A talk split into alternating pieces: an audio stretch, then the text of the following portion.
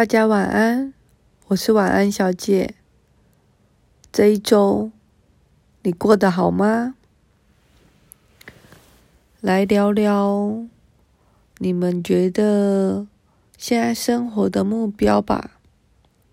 你们现在生活有想要做的什么事情吗？还没有去做的吗？还是以前做过，现在没有做的呢？就像我最近在追一部日剧，短剧开始了，我觉得蛮推崇的，因为里面有讲很多，好像我们经历过，嗯，怎么说呢？就是好像我们经历过了，但有时候我们会忘记，或者是我们在。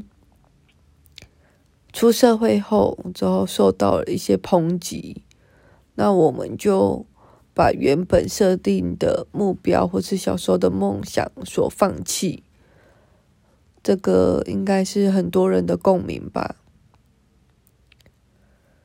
你还记得你的梦想是什么吗？拿下纸跟笔，写下三项。未来想做的事情，慢慢的一条一条实际去行动吧。像我最近就乐于公益，虽然说，嗯，我最近发现就是我一直有在捐赠的一个基金会，我朋友刚好在那里上班。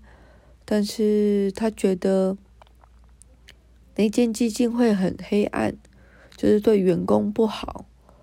但是我会觉得说，嗯，这个是两码子的事。就是我有看见的地方是基金会真的有在帮助本身他们所倡导的这一些族群，但是这种东西就是蛮一体两面的。我捐赠钱、金钱给他们，但他们怎么去应用，就是他们的问题了。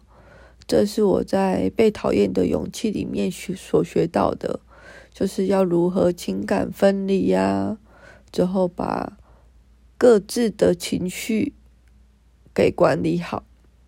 这一点我觉得蛮重要的，你觉得呢？晚安。